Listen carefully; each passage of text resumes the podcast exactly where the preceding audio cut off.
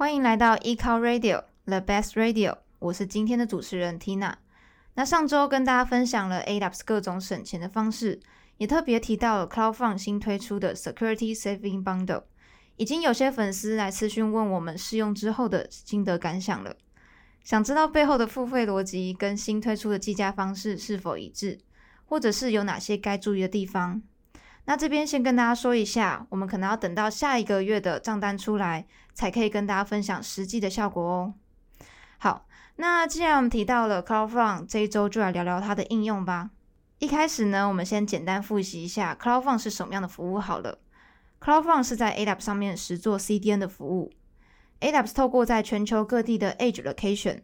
将 Origin Server 想要传达给 End User 的内容暂存在 Edge Location，借此就可以缩短伺服器跟 n user 之间的距离，帮助降低延迟。简单来说，我们可以把 Origin Server 想象成位在郊区的大卖场。以往人们要购买生活用品的时候，需要花费大约半小时的车程才可以抵达。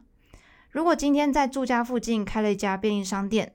那我们就不用再花费那么长的交通时间，只需要花两到三分钟的时间下楼就可以买到你所需要的东西。但仍然各有好处，像是大卖场的商品项目呢，就会比便利商店来得齐全，而便利商店则是可以就近服务。那 c o f o n 背后的逻辑亦是如此，Edge Location 就好比是一个便利商店，可以拉近跟 End User 之间的距离。但能够传达的内容并不是最完整的，所以通常我们会把 End User 经常存取的内容暂存在 Edge Location，让整体的效果更好。讲到这里，如果想知道更多关于 CloudFront 其他功能的朋友呢，可以回去听我们第一集的 Podcast 哦。那现在就进入正题吧。这周想要跟大家分享，我们该如何使用 CloudFront 来部署错误响应页面。我们可以试想一下，如果我们将网站的 Error Page 暂存在 Edge Location 可以达到什么样的效果呢？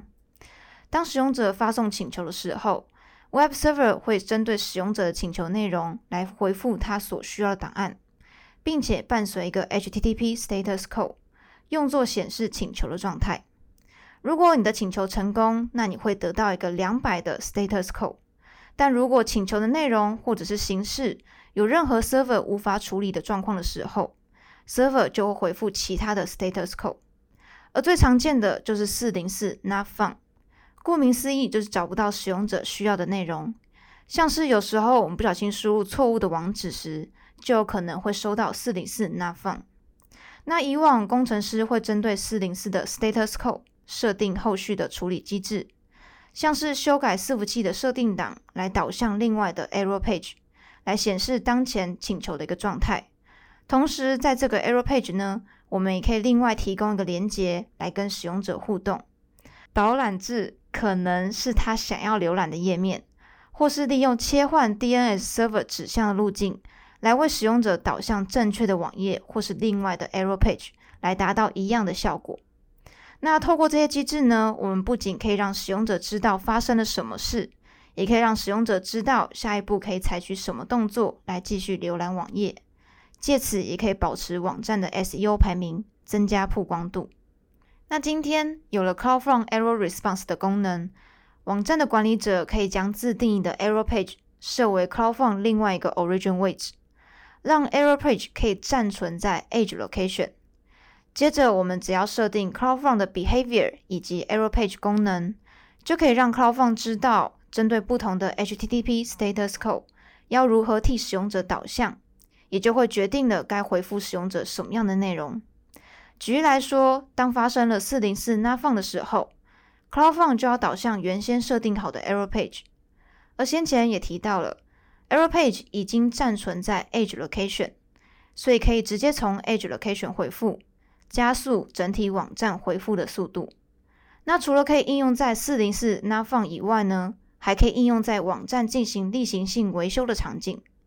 当 server 正在进行例行性维修的时候，server 会统一回复五零三，也就是 service unavailable error。那 CloudFront 呢，也可以针对五零三的 status code 导向另外一个 maintenance page。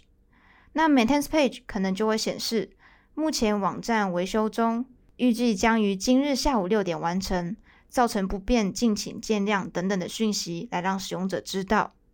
如此一来，不仅可以提升使用者体验，透过设置 CloudFront 呢，也可以省去管理者原先需要自行编写程式来实现 Error Response 的程序，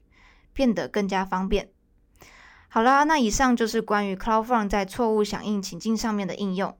如果想知道更多实作的细节，可以到下方的链接，找到 eCulture 官方部落格来看更多的介绍哦。今天的分享就到这边喽。大家如果有其他想听的服务应用，都可以到 Facebook 粉丝专业或者是 Instagram 小盒子私讯我们哦。